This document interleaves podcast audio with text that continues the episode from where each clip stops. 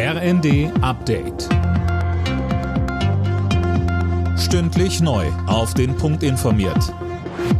Ich bin Alena Tribold. Guten Abend. Boris Johnson will nicht erneut Premierminister von Großbritannien werden. Er verzichtet auf die Kandidatur, teilte er am Abend mit. Er habe zwar genug Unterstützer, es wäre aber einfach nicht das Richtige. Sie können nicht effektiv regieren, wenn sie keine geeinte Partei im Parlament haben, sagte der Ex-Premier. Die besten Chancen, die Nachfolge von Liz Truss anzutreten, hat damit Ex-Finanzminister Rishi Sunak. Die Strom- und Gaspreisbremse soll nun wohl doch gemeinsam und früher kommen. Das hat SPD-Chef Klingbeil angedeutet. Für Öl- und Pelletheizung ist eine Senkung der Mehrwertsteuer im Gespräch. Die 200 Milliarden Euro für die Eingriffe in den Energiemarkt hält Finanzminister Lindner für ausreichend. Er sagte in der ARD. Die 200 Milliarden Euro halte ich für auskömmlich.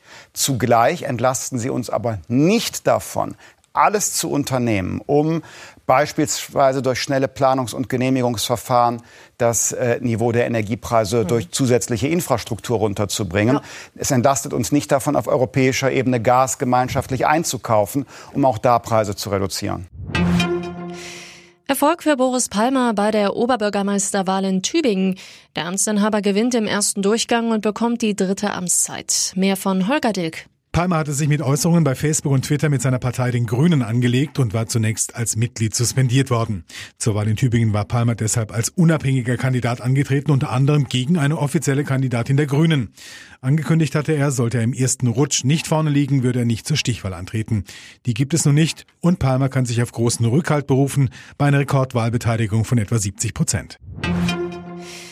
In der ersten Fußball-Bundesliga hat Hertha BSC mit 2 zu 1 gegen Schalke gewonnen. Die Schalker nun Tabellenletzter. Zuvor hatte Bochum die rote Laterne abgegeben mit einem überraschenden 2 zu 1 Sieg gegen Tabellenführer Union Berlin.